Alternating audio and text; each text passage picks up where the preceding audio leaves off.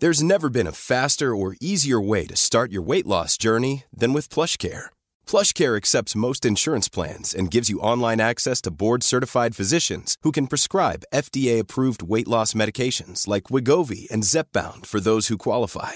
Take charge of your health and speak with a board-certified physician about a weight loss plan that's right for you. Get started today at plushcare.com slash weight loss. That's plushcare.com slash weight loss. plushcare.com slash weight loss.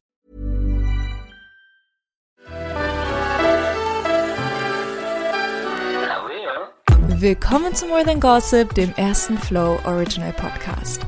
Ich bin Gisam Celik und in diesem Podcast spreche ich über Stars, Internetphänomene und Trends.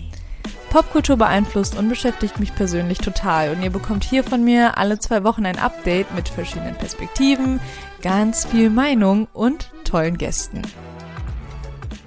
Bevor es mit der Folge losgeht, will ich euch kurz meinen Supporter vorstellen. Ich habe ja neulich mit euch auf Instagram darüber gesprochen, dass ich das kritisch sehe, dass jeder Star gerade eine Hautpflegemarke rausbringt, weil wir einfach sehen, dass da meistens nichts hintersteckt.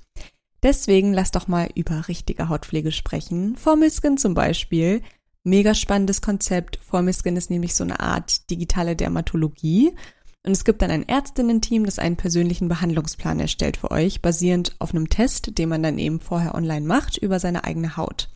Also egal, ob es jetzt Akne ist, Neurodermitis, Slow Aging, Pickel, egal was euch beschäftigt, das wird dann halt von den Ärztinnen individuell berücksichtigt, was man aber auch jeden Monat anpassen kann. Das wird dann zu einem nach Hause geliefert und bei Fragen kann man sich dann in einem Chat auch an die Ärztinnen wenden. Also man hat echt jederzeit Zugang zu seinem persönlichen Arzt. Ich sag ja, die Idee ist sehr spannend. Also geht auf podcast.formalskin.de slash more than gossip, startet eure Hautanalyse, dann kriegt ihr eure individuelle Hautpflegeformel. Und weil ich das so cool finde, habe ich nach einem Gutschein gefragt, mit dem ihr die ersten zwei Monate 40% bei Formyskin spart. Mit dem Code GOSSIP40. Probiert es aus und jetzt viel Spaß bei der Folge. Triggerwarnung. In dieser More Than Gossip Folge geht es um Themen wie Missbrauch, Essstörungen und Sucht. Falls ihr euch bei diesen Themen einfach nicht so wohl fühlt, dann hört lieber wieder in die nächste More Than Gossip Folge rein.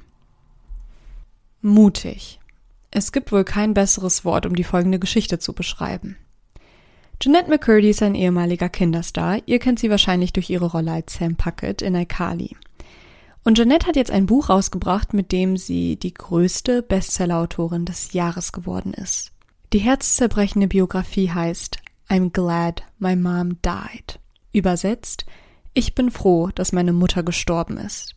Ja, ich weiß, es ist ein echt provokanter Titel, aber glaubt mir Leute, der Inhalt des Buches ist unfassbar schmerzhaft.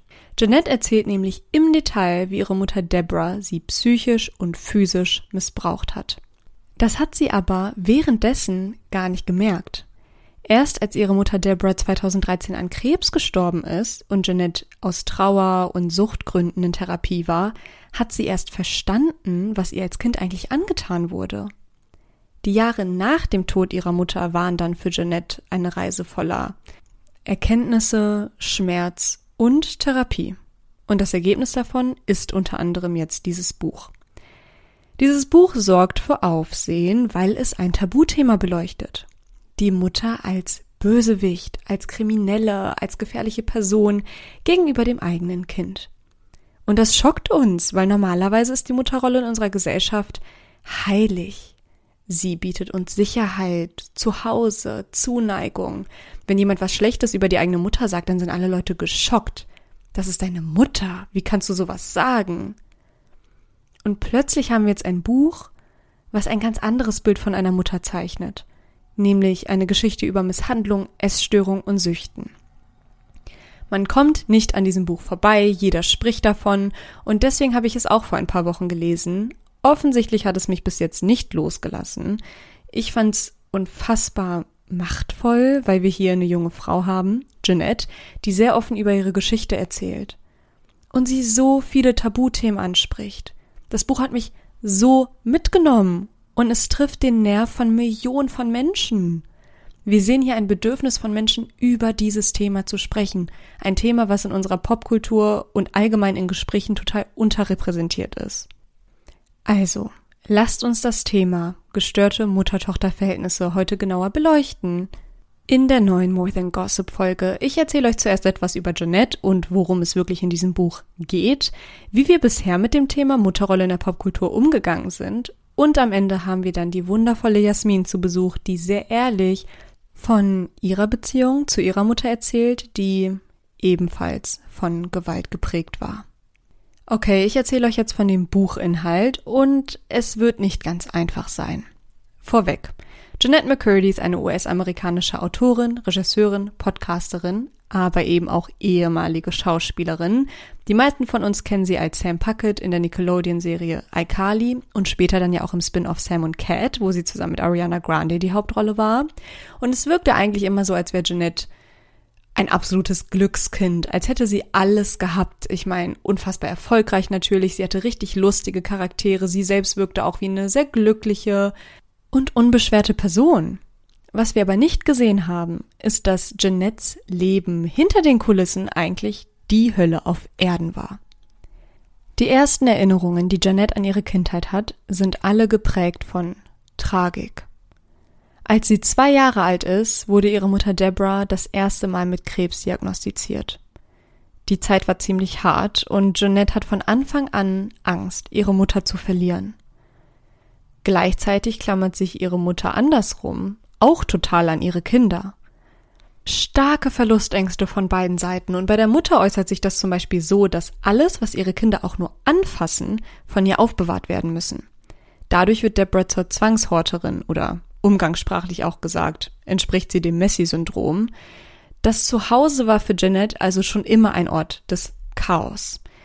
Gleichzeitig hatte sie immer komplett Panik, ihre Mutter zu verlieren. Ihre Mutter hat das genauso auch immer wieder bestätigt, immer wieder gesagt, irgendwann werde ich sterben und wir werden uns nicht mehr haben. Also ganz viel Angst einfach zu Hause. Es ist bei ihr zu Hause aber nicht nur sehr unordentlich, sondern auch sehr laut. Deborah ist eine Frau, die, wenn sie wütend ist, direkt schreit. Wenn sie die Kontrolle verliert, wirft sie auch mal mit einem Steakmesser nach ihrem Mann.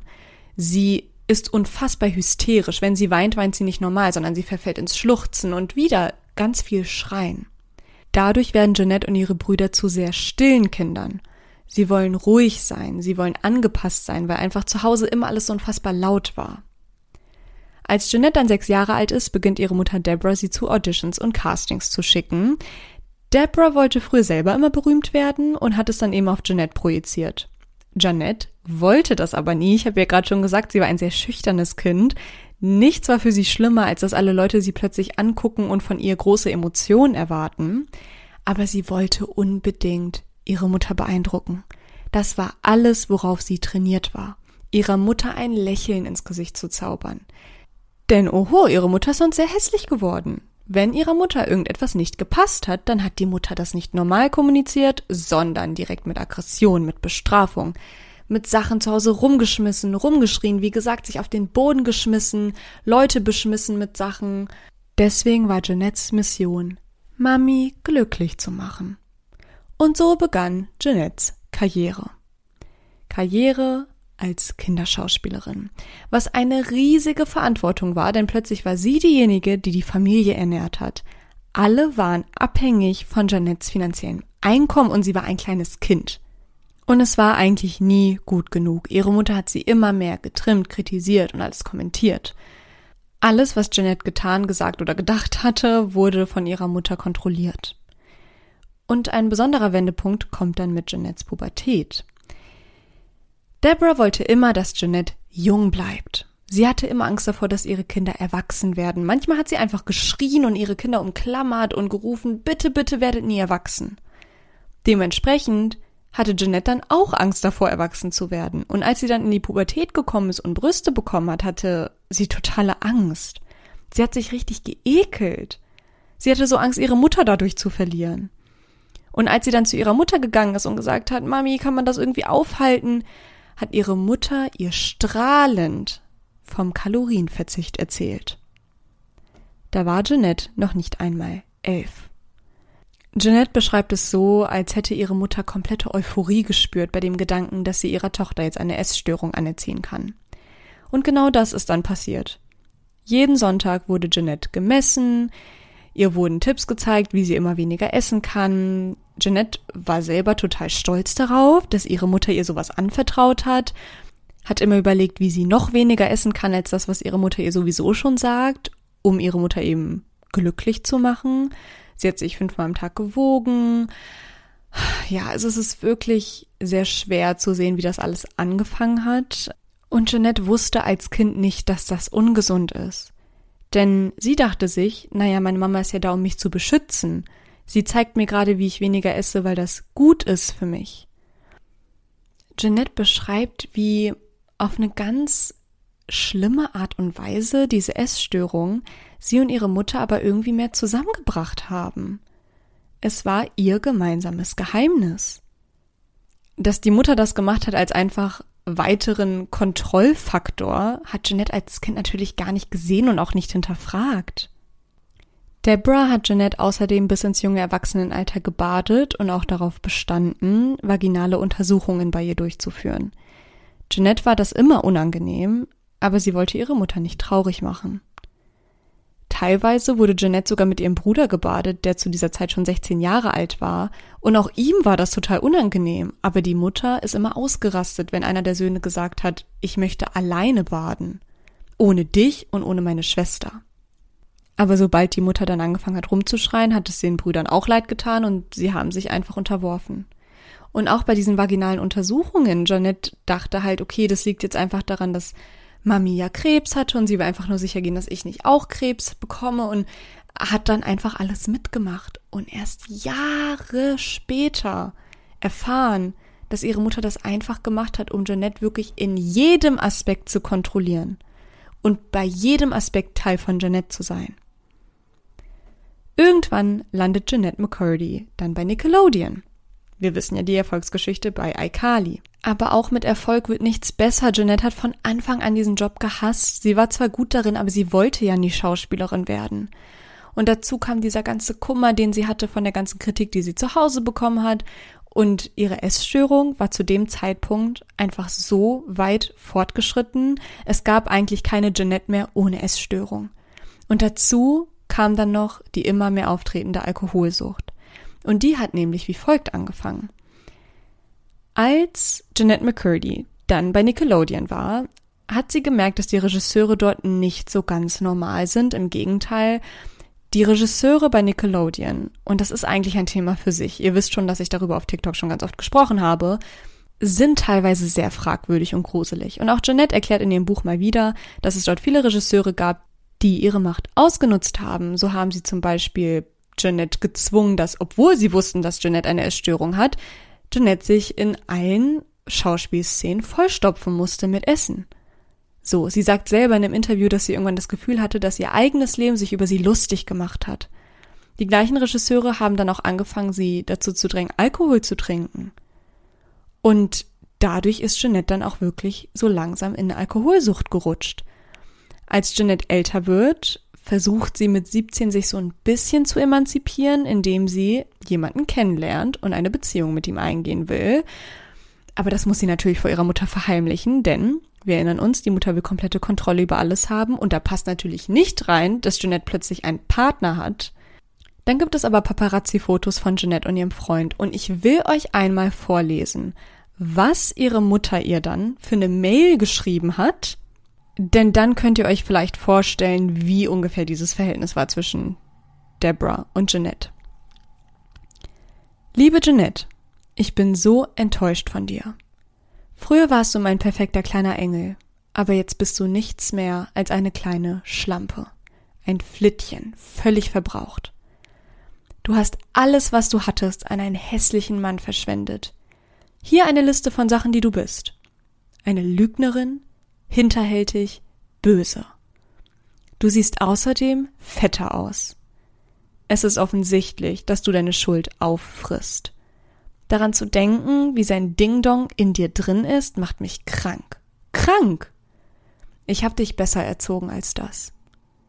Was ist mit meinem guten kleinen Mädchen passiert? Wo ist sie hingegangen und wer ist dieses Monster, das sie ersetzt hat? Du bist jetzt ein hässliches Monster. Ich verleugne dich, ich will nichts mehr mit dir zu tun haben. In Liebe, Mama.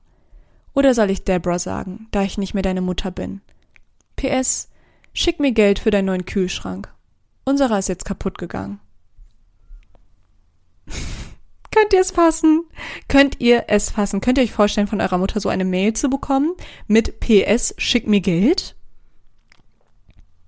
Wow. Diesen Missbrauch zu sehen und anzuerkennen kam aber sehr spät bei Jeanette. Sie hat nicht gesehen, dass alles total gestört ist. 2013 ist ihre Mutter dann an Krebs gestorben, denn sie ist erneut daran erkrankt. Und Jeanettes Welt ist natürlich zusammengestürzt wie sonst was, weil ihre Identität war nur abhängig von ihrer Mutter. Und als ihre Mutter weg war, musste Jeanette sich zwingen herauszufinden, wer sie eigentlich ist.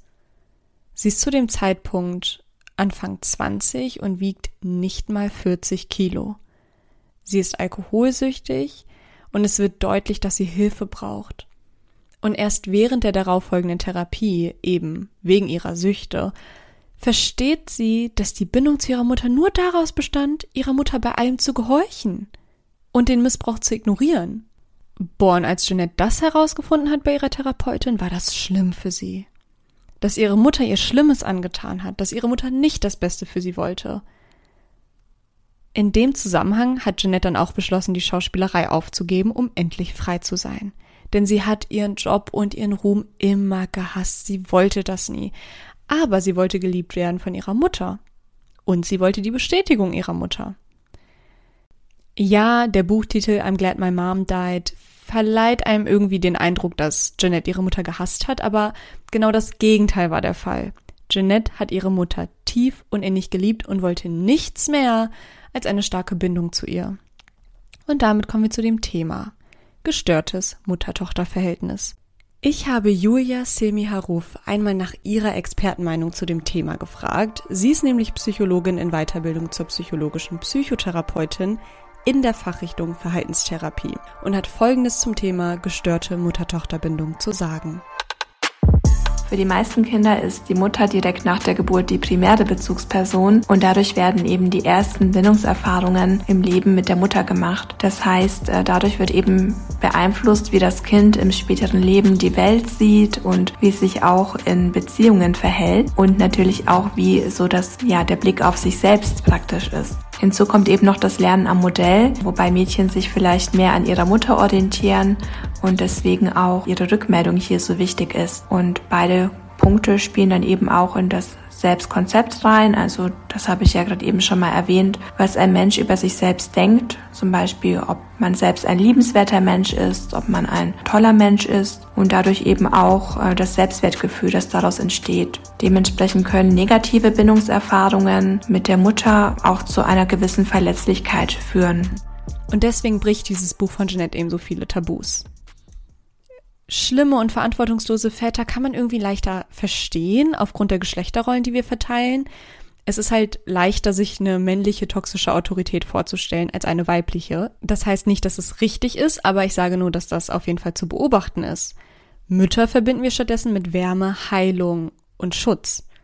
Es ist einfach anders stigmatisiert, aufgrund der Tatsache, dass die Mutter uns neun Monate lang in ihrem Bauch getragen hat, eine Geburt durchgemacht hat, um uns zu sehen, um uns zu haben, der Schmerz, durch den sie gegangen ist. Also das alleine ist ja fast schon Grund genug, um die eigene Mutter nicht kritisieren zu wollen. Mütter sind die, die so viel in Kauf nehmen, um uns zu bekommen. Wir müssen Mütter respektieren, weil sie die Personen sind, die uns auf die Welt gebracht haben. Uns wird beigebracht, dass die Liebe unserer Mütter perfekt ist, vorbildlich. Das sorgt dann dafür, dass wenn unsere Mutter mal sauer auf uns ist, das ja nur unsere Schuld sein kann. Weil eine Mutter ist ja so toll und perfekt. Und dann kriegen wir Schuldgefühle. Diese Frau hat uns geboren und sie liebt uns, sie, sie kann ja nichts falsch machen. Das nennt man in der Psychologie Betrayal Blindness. Wir erkennen nicht an, dass wir in einer intimen Beziehung verletzt werden. Mütter haben also eine unfassbare Macht. Sie können ihre Kinder formen und brechen. Und dennoch sehen wir bei Jeanette, dass selbst wenn man es dann versteht und sieht, was das für eine schlimme Dynamik ist, man die Mutter trotzdem nicht komplett hassen kann. Denn es steckt so viel Komplexität dahinter. Und über diese Komplexität spreche ich jetzt mit Jasmin. Auf TikTok heißt sie ESG Jasmin Ball mit fast 550.000 Followern und auf Instagram heißt sie e Jasmin Ball mit nochmal 320.000 Followern. Und Jasmin spricht offen darüber, dass sie ein sehr schwieriges Verhältnis zu ihrer Mutter hat. Deswegen ist sie der perfekte Gast für dieses sensible Thema. Willkommen, Jasmin. Kannst du nachvollziehen, weshalb man sein Buch so nennt? Oder findest du es irgendwie auch respektlos? Tatsächlich finde ich es nicht respektlos. Also ich kann erstmal nachvollziehen, warum man sein Buch so nennt, weil das natürlich Aufmerksamkeit generiert und Janet McCurdy war ja lange nicht so im Gespräch und dann macht sie das und so funktioniert ja Marketing. Aber ähm, wenn das ihre Gefühlslage ist, dann darf sie das ja auch sagen. Kannst du uns einmal so grob erklären, was eigentlich zwischen dir und deiner Mutter vorgefallen ist und warum du jetzt hier eigentlich sitzt als mein Gast? Okay, also das ist bisschen quasi schwierig anzufangen, aber prinzipiell haben meine Mutter und ich ein relativ schwieriges Verhältnis und das schon von klein auf. Also so Gewalt und bisschen psychischer Terror und so Sachen waren einfach an der Tagesordnung. Und äh, das hat sich gesteigert, umso älter ich wurde. Auch mit ähm, gestörtem Essverhalten, immer diese toxische Atmosphäre zu, Hause, zu Hause zu haben und einfach kein wirkliches Safe Place. Und ähm, dann wurde auch die Gewalt halt ab einem Punkt schlimmer. Und inzwischen ist es so, dass wir jetzt keinen Kontakt haben, aber ich mich sehr, sehr viel auseinandersetze mit der Beziehung von mir und meiner Mutter, weil es schwierig ist. Ich habe immer mit ihr gewohnt und ich liebe sie auch, aber sie hat mich schon, ab einem Punkt war das so, dass ich ausziehen musste und wieder zu meinem Vater ziehen musste, weil ich dachte, wenn ich jetzt länger da bleibe, breche ich zusammen. So, meine Mutter hat mich eigentlich so ein bisschen kaputt gemacht. Und ähm, das sehe ich halt, obwohl ich sie auch liebe. Und deswegen sitze ich hier und quatsch mit dir darüber. Bei Jeanette McCurdy ist es so, dass sie, während ihre Mutter noch gelebt hat, eigentlich gar nicht verstanden hat, was ihre Mutter ihr antut. Mhm. Und erst nach dem Tod, als sie dann in Therapie war für ihre Suchtprobleme, eigentlich hat sie verstanden, was überhaupt passiert ist. Bei dir war es ein bisschen anders. Du bist ja schon vorher ausgezogen, weil du wusstest, okay, das, das geht so nicht. Aber wann hast du das eigentlich begriffen? Also hattest du so einen Aha-Moment, wo du dann gesagt hast, okay, das, was hier gerade passiert, sollte eigentlich nicht passieren. Ich muss sagen, ich habe auch wirklich unfassbar lange gebraucht, um das zu checken. Also das war nicht so die ganze Zeit, okay, das ist, ich dachte, es ist normal, weil es wurde auch kommuniziert, als wäre es normal. Dieses, was zu Hause passiert, das bleibt auch zu Hause. Man redet nicht darüber. Ich bin doch deine Mutter.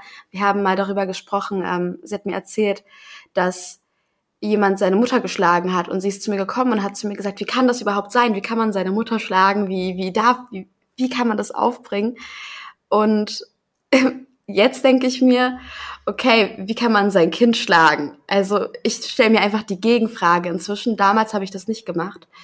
Aber umso älter ich wurde und umso mehr das auch, es war immer weniger zu entschuldigen, weil es waren dann, ich habe mir oft sehr viel die Schuld gegeben und als ich dann ein bisschen älter geworden bin, ein bisschen selbstbewusster geworden bin und auch gesehen habe, dass das, was ich jetzt gerade mache, nicht diese Reaktion rechtfertigt. Sie reagiert irgendwie aggressiv, obwohl das gerade unverständlich ist. Man hätte auch einfach reden können. Oder sie macht es gerade nur, weil sie einen schlechten Tag hatte oder ähm, diese Sachen. Und dann habe ich mit meiner Schwester ein Gespräch gehabt, wo sie meine, ähm, nachdem sie meine Lippe aufgeschlagen hat, und sie hat zu mir gesagt, warum schlägst du nicht einfach zurück? Als meine Mutter, wenn meine Mutter mich schlägt. Und das war so das erste Mal, dass ich gecheckt habe, okay, warte mal, ich kann ja theoretisch mich wehren. Da muss ja irgendwas nicht in Ordnung sein. So nur weil es meine Mutter ist, heißt es nicht, dass sie sich alles erlauben darf und dass ich auch alles mit mir machen muss. Und äh, das hatte ich bis dahin noch nie in meinem Kopf, dass ich theoretisch auch zurückschlagen könnte. War einfach keine Option. In dem Moment, wo du dann verstanden hast, okay, irgendwie geht das hier alles nicht, meine Mutter verhält sich nicht so, wie sie es eigentlich tun sollte, das ist ja so ein Scheißmoment. Also ich kann mir das nur vorstellen, was dann eigentlich alles so zusammenfällt. Was ist da mit dir passiert? Also wie bist du dann damit umgegangen? Warst du wütend? Warst du verzweifelt? Oder wusstest du einfach direkt, okay, ich muss hier einfach raus? Many of us have those stubborn pounds that seem impossible to lose, no matter how good we eat or how hard we work out. My solution is PlushCare. PlushCare is a leading telehealth provider with doctors who are there for you day and night to partner with you in your weight loss journey. They can prescribe FDA-approved weight loss medications like Wagovi and Zepbound for those who qualify. Plus, they accept most insurance plans. To get started, visit plushcare.com slash weight loss. That's plushcare.com slash weight loss. Ich wusste schon lange, dass das mit meiner Mutter nicht äh, healthy ist, aber ich bin trotzdem da geblieben, weil es war so dieses, diese Hassliebe war irgendwie da. Ich habe sie trotzdem geliebt. Ich kann sie, ich weiß sie trotzdem sehr zu schätzen als meine Mutter. Und äh, ich liebe sie, wie gesagt, trotzdem. Es ist nur, es hat mich kaputt gemacht, Stück für Stück. Und ich habe das so lange mitgemacht, wie es ging. Auch für meine Geschwister. Es war ja für mich nicht nur meine Mutter in diesem Haushalt, sondern es waren auch meine kleinen Geschwister in diesem Haushalt. Und ich wollte die auf gar keinen Fall alleine lassen. Nur ab einem Punkt wurde das Ganze dann so schlimm mit. Ich habe das, ich glaube, eher unterbewusst nicht verarbeiten können. So, ich habe nicht wirklich darüber geredet. Meine Freunde wussten nicht, was bei mir abgeht. Ich habe alles so low key gehalten. Aber ähm, ich hatte Schlafprobleme, extreme Schlafprobleme. Ich hatte Schwierigkeiten mit dem Essen. Ich hatte, es ging mir einfach nicht gut. Ich habe in der Schule bin ich regelmäßig eingeschlafen, habe Panikattacken bekommen aus dem Nichts. Und ähm, ich denke, ich denke, das rührt einfach auch von diesem Stress dann, der zu Hause geherrscht hat daher. Aber ich hatte eine Weile gebraucht, um das zu checken. Es war dann so, okay, da ist doch mehr dahinter. Aber meine Welt ist nicht zusammengebrochen. Ich habe das dann als das mit dem Schlafen so schlimm wurde, ist so ein bisschen meine Psyche zusammengebrochen. Aber es ist nicht so, als ob meine Welt komplett äh, geschettert wäre. Wurdest du je darauf angesprochen? Hast du dir vielleicht auch in der Schule Hilfe gesucht und dich jemandem anvertraut? Ähm, in der Grundschule habe ich äh, versucht, mit Lehrern zu reden, beziehungsweise ich hatte in der Grundschule regelmäßig irgendwie eine blaue Nase oder keine Ahnung, blaue Flecken im Gesicht. Aber ich wurde nie darauf angesprochen tatsächlich. Also meine Mutter hat mir gesagt, ich soll halt sagen, von wegen ich bin gegen die Tür gelaufen. Und das habe ich dann auch gemacht. Ähm, aber ich wurde nie von Lehrern oder von Hortleiter, weil ich war auch wirklich lange immer am Hort. Ich war mal bis 16 Uhr oder 17 Uhr äh, dann den ganzen Tag da, aber es wurde nie darüber geredet und ich habe auch nicht darüber geredet, weil meine Mutter gesagt hat, wie gesagt, was zu Hause bleibt, äh, passiert, das bleibt auch zu Hause. Und jedes Mal, als ich irgendwie versucht habe, sowas anzuschneiden, keine Ahnung, wurde das eigentlich ignoriert. Ich habe auch versucht dann, ähm, als ich halt älter wurde, ich muss sagen, ich habe so immer ein bisschen mehr so diesen, dieses Vertrauen verloren in Autoritätspersonen, weil äh, ich gesehen habe, dass nichts gemacht wurde. Ich bin zu einer Psychiaterin, als es mit dem Schlafen war, und habe ihr das erzählt gehabt, was ähm, abging, vor allen Dingen mit dem Freund von meiner Mutter, also über meine Mutter ein bisschen weniger, aber auch trotzdem über sie genauso. Und sie hat mir gesagt, ja, so eine Schelle, also einem, einem einjährigen Kind übrigens, es geht gerade um ein einjähriges Kind, das geschlagen wurde. Und ich habe ihr das erzählt und sie meint so, ja, so eine Schelle, das ist ja mal so, das kann ja mal gemacht werden. Und dann war ich so, okay.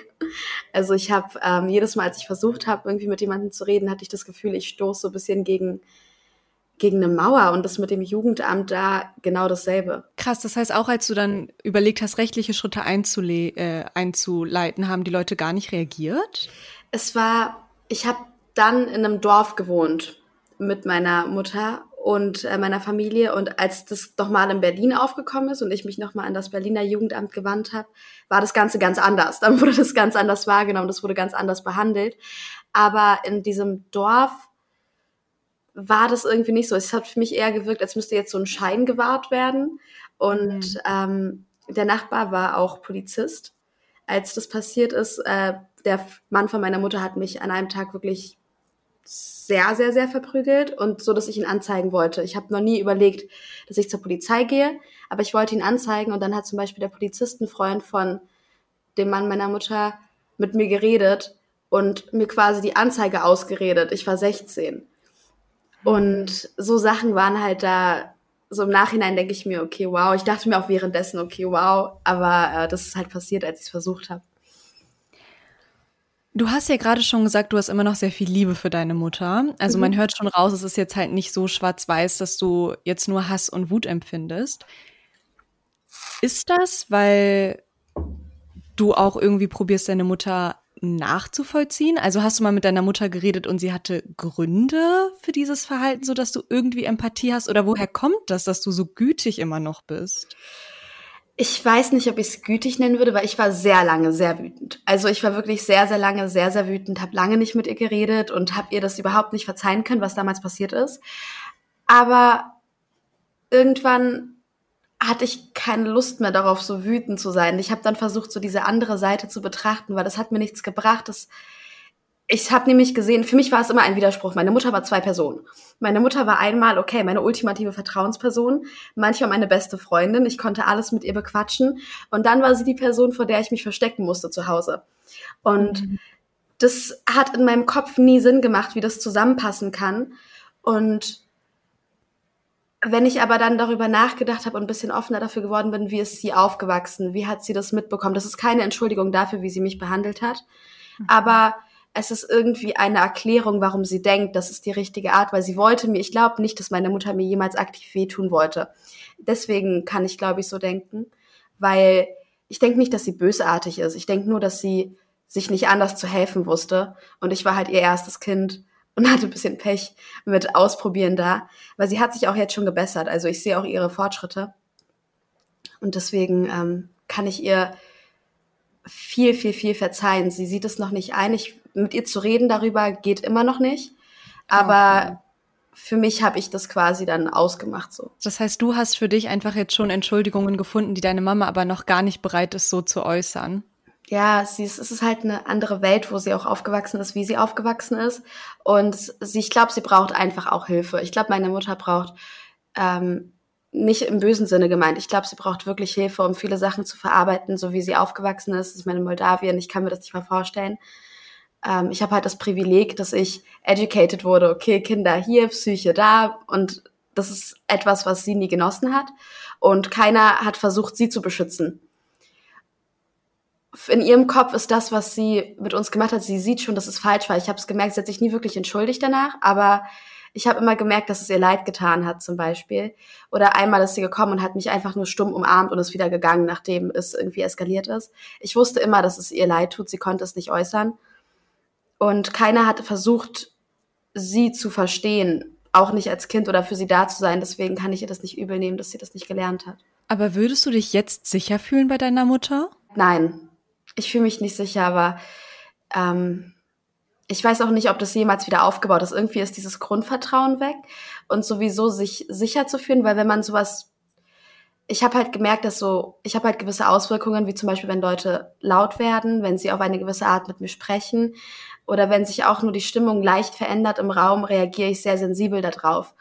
Und ähm, ich habe automatisch, bin ich in dieser Abwehrhaltung und ich bekomme bisschen Angst. Und bei meiner Mutter bin ich da ultra sensibel. Wenn ich schon sensibel bin bei anderen Leuten, ist es noch mal sensibler bei meiner Mutter und Früher hat sie, wenn sie ihre Hand gehoben hat, ich war in der Grundschule, ich weiß noch, ich bin, sie hat ihre Hand gehoben und ich bin weggezuckt, jedes Mal aus Reflex. Und ähm, diese Grundsicherheit ist schon lange gebrochen. Ich kann das gar nicht in Worte fassen, wie krass ich das finde, dass deine Mutter ja offensichtlich so viel kaputt gemacht hat in dir, aber du sprichst über sie trotzdem mit, über, mit, also mit so viel Verständnis. Also du hast ja schon gesagt, okay, du siehst auf jeden Fall, wie dich das nachträglich total geschädigt hat, offensichtlich. Inwiefern spürst du das in aktuellen Beziehungen? Also vor allem in Beziehungen zu anderen Frauen, also in weiblichen Freundschaften und so weiter. Deine erste Beziehung zur Frau war ja deine Mutter und die war halt sehr schwierig. Hat dich das irgendwie auch direkt beeinflusst? Tatsächlich habe ich gemerkt, dass wenn ich mir Vertrauenspersonen gesucht habe, das immer Männer waren. Also als ich in Therapie gegangen bin, war für mich sofort von vornherein klar, ich möchte nicht mit einer Frau reden. Ich wollte unbedingt einen männlichen Therapeuten haben, weil ich mich nicht so öffnen kann einer Frau gegenüber oder konnte zumindest. Das war damals. Also das war jetzt mit äh, 14 bis 17 ungefähr. Ich war nicht drei Jahre lang in Therapie, ich bin nur einmal kurz hin, aber ich habe mir das dann ausgesucht quasi und da sind wir umgezogen. Ähm, und auch mit weiblichen Lehrerinnen mochte ich nie so sehr. Und die, ich hatte auch das Gefühl, dass ich nicht mit denen sprechen konnte. Es waren nie wirklich Bezugspersonen. Ich baue immer viel schneller Vertrauen zu Männern auf als zu Frauen. Inzwischen aber hat sich das Ganze nochmal geändert, weil ich halt viele weibliche Personen jetzt in meinem Leben habe, die mir unglaublich viel Komfort bieten, und ähm, dieses unrealistisch von, von wegen, als ob das nur bei Männern der Fall sein könnte, ist halt jetzt in meinem Kopf weg, weil erstmal, das ist halt so, okay, real, die Realität hat da ein bisschen, hat mich da ein bisschen aufgeweckt. Und außerdem ähm, habe ich verstanden, dass meine Mutter nicht alle Frauen ist. Und nur weil es auf sie zutrifft, heißt es nicht, dass es bei anderen auch so sein müsste. Aber wenn ich zum Therapeuten jetzt gehen müsste, würde ich mir wieder einen Mann aussuchen. Also da ist immer noch irgendwas, irgendwas ist da trotzdem noch. Ich kann es noch nicht festmachen.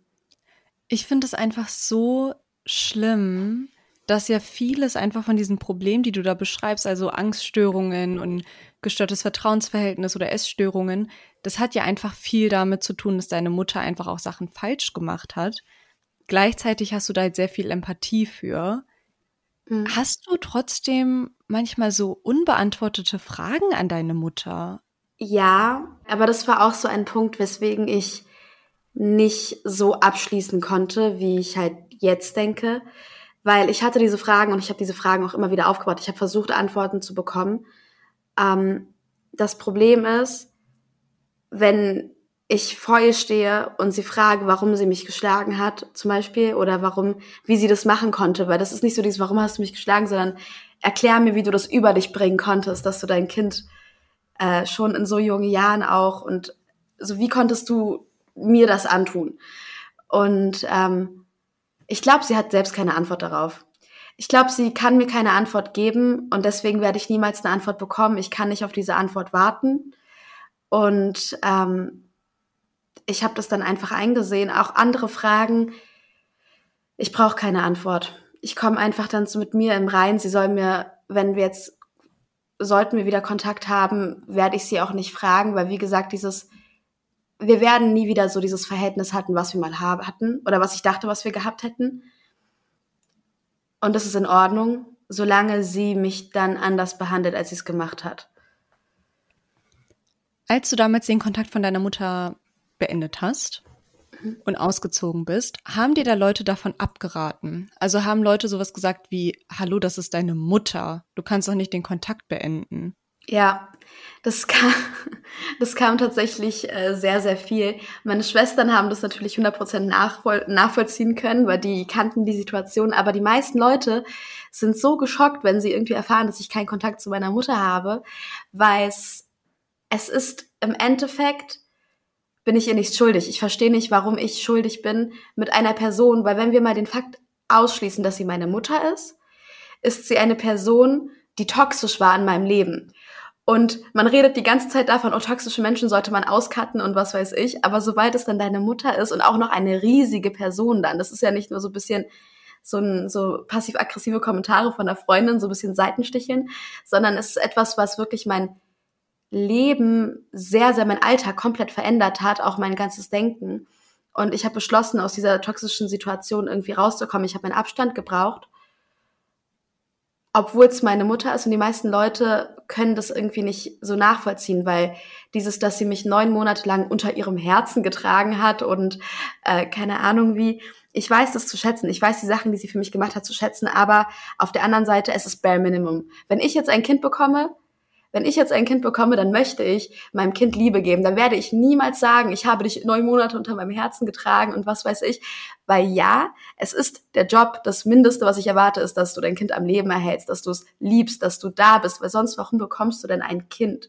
Und ähm, deswegen, ich bin in dem Sinne kann ich nicht mal sagen, dass ich dankbar dafür bin. Ich bin für andere Sachen dankbar, aber so das, erwarte ich, weil ich würde es genauso geben. Für mich ist das, was eine Mutter machen sollte. Ja. Menschen können sich einfach gar nicht vorstellen, dass eine Mutter so schlimm sein kann, dass man den Kontakt überhaupt abbrechen will. Das ist halt, du hast das ja nicht aus Rebellion oder aus Langeweile gemacht. Wenn man den Kontakt zu seiner Mutter abbricht, dann hat das ja wohl wirklich Gründe. Und Menschen verstehen das gar nicht. Aber auf der einen Seite, jedes Mal, wenn sie es nicht verstehen können, freue ich mich, dass sie es nicht verstehen können. Es ist dann immer so ein, okay, gut für dich. Also so, auch wenn du meine Seite nicht nachvollziehen kannst und da so ein bisschen quasi nicht aus deiner Box denken kannst, weil dir da äh, entweder das weite Denken fehlt oder einfach die Erfahrung, fair. Aber ich, dann bin ich froh, dass du das nicht so denken musstest, dass du niemals in die Situation gekommen bist, wo du darüber nachdenken musstest, ob deine Eltern potenziell vielleicht Menschen sind, die du nicht in deinem Leben haben solltest. Also ist schon gut, wenn die so denken. Aber so ein bisschen weiterdenken wäre nicht schlecht. Ein bisschen an andere Menschen nachvollziehen können. Du hast ja trotzdem aber gesagt, dass du dir eigentlich schon wünschst, dass du und deine Mutter wieder Kontakt haben. Was, was würdest du dir denn davon erhoffen? Also was, was würde dir das geben, deine Mutter wieder in deinem Leben zu haben? Ich habe noch sehr viele jüngere Geschwister. Also auf der einen Seite ist es für mich auch einfach, meine jüngeren Geschwister sind mit meiner Mutter und ich möchte nicht die die Schwester dann so sein, die irgendwie nicht da sein kann beim Familienessen, die nicht zur Einschulung gehen kann, die nicht das und das und dass ich auch für meine jüngeren Geschwister da bin und außerdem, wie gesagt, meine Mutter und ich hatten Momente, in denen wir uns gut verstanden haben. Ich war ihre Bezugsperson in dem Haushalt. Immer wenn sie Probleme hatte, kam sie zu mir und hat mit mir geredet. Und ich habe auch viel mit ihr geredet. Das hat mir trotzdem viel bedeutet. Ich weiß nicht, ich, wie gesagt, ich hoffe nicht, dass es irgendwann wieder passiert, aber ich hasse meine Mutter nicht. Ich hätte sie eigentlich gern in meinem Leben, vor allen Dingen, weil ich sehe, dass sie halt jetzt Fortschritte macht. Hat halt gedauert, aber sie macht jetzt Fortschritte und das freut mich. Und ich kann das auch sehen und irgendwie möchte ich auch, dass ich möchte auch, dass es sie interessiert. Ich möchte so ein bisschen, dass sie, sie weiß überhaupt nicht zum Beispiel, was ich jetzt gerade so mache und ich finde das irgendwie traurig. Ich würde, ich würde ihr gerne zeigen, so, hey Mama, mir geht's übrigens gut. Ähm, ja. Es kommt jetzt meine letzte Frage, Jasmin. Mhm. Und zwar ist dir dieses Thema ja sehr wichtig und mir ja auch, deswegen mache ich diese Folge hier. Insgesamt ist uns aber, glaube ich, beiden auch klar, dass für viele dieses Thema immer noch ein Tabuthema ist. Ja. Also ne, die Mutter als heilige Figur und plötzlich sitzen hier zwei Leute, die darüber sprechen, wie scheiße Mütter sein können. ähm, welche Reaktion wünschst du dir von Leuten, wenn du dieses Thema ansprichst? Ich wollte nie irgendwie Mitleid oder keine Ahnung was, weil am Endeffekt, das bringt mir halt gar nichts, sondern einfach, dass man dieses geschockte, was, wie kann das sein? Weil das gibt mir das Gefühl, dass ich abnormal bin. So dieses irgendwas stimmt da nicht. Und ähm, einfach, wenn man es nicht versteht, dann finde ich es fair, dass man es nicht versteht. Aber wenn ich etwas nicht verstehe, frage ich nach. Und ich habe kein Problem damit, so klar erstmal, Menschen sind da anders, so ich bin sehr offen, aber so, es gibt Grenzen. Das heißt, falls ihr mal vorhabt, irgendwo nachzufragen, so passt ein bisschen auf und fragt vorher nach, ob ihr fragen dürft. Ähm, aber ich habe kein Problem damit, wenn Leute quasi näher fragen, versuchen, meine Emotionen zu verstehen. Und wenn ich merke, dass es wirklich ehrlich ist, dann mache ich das auch gerne, weil ich Leute auch gerne educate. Ich finde es das schön, dass sie ein bisschen mehr Sichtweisen sehen und kennenlernen möchten. Ähm, einfach Offenheit. Sie müssen es nicht verstehen, aber sie müssen zumindest offen sein für meine Entscheidung, weil im End, am Endeffekt ist es meine Entscheidung und das ist halt, äh, was Leute akzeptieren müssen. Vielen Dank, dass du uns so ein bisschen mitgenommen hast in deine Erfahrungen.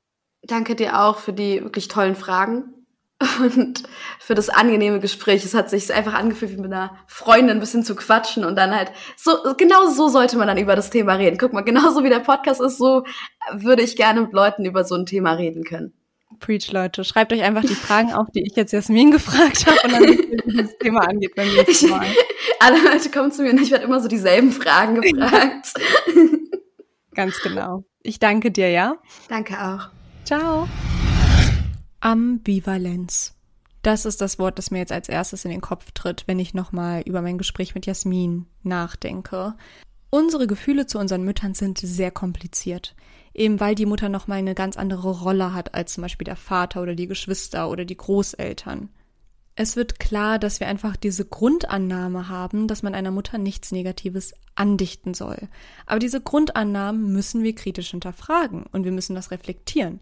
Weil natürlich gibt es einfach Beziehungen zwischen Müttern und Töchtern, die sehr schwierig sind und auch wenn wir uns das nicht vorstellen können, heißt es nicht, dass das nicht existiert. Nicht jede Mutter kann gut auf ihr Kind aufpassen und nicht jede Mutter hat das Beste im Sinn für ihr Kind. Und selbst wenn wir das verstehen und den Kontakt abbrechen, ist manchmal einfach noch eine Ambivalenz da und man wünscht sich trotzdem noch Kontakt und manchmal versteht man sich dann auch trotzdem wieder, nachdem man sich irgendwie ausgetauscht hat. Mir ist es wichtig, dass ihr wisst, dass das jetzt mit Jeanette oder auch mit Jasmin natürlich immer noch Einzelfälle sind, in dem, wie sie damit umgegangen sind. Also nur weil Jasmin zum Beispiel jetzt sagt, dass sie ihrer Mutter verzeihen kann oder mit ihr sprechen kann, heißt das nicht, dass das der Weg ist, das zu tun. Manche brechen dann den Kontakt komplett ab zu ihrer Mutter und denen geht's dann besser. Die schieben dann die Ambivalenz zur Seite und schaffen es dann so raus. Durch Jeanettes Biografie hat dieses ganze Thema jetzt auf jeden Fall einen neuen Platz in der Popkultur und einfach in unserer Gesprächskultur, was ich denke sehr gut ist. Oder was denkt ihr? Schreibt es mir auf Social Media und danke fürs Zuhören. More Than Gossip ist ein Flow Original Podcast. Wenn ihr Fragen, Anmerkungen und Themenwünsche habt, schreibt mir gerne bei Instagram oder TikTok. Die Links sind in der Podcast-Beschreibung. Lasst auch gerne ein Abo und eine Bewertung da und teilt es mit allen Leuten, die ihr kennt. Ich freue mich.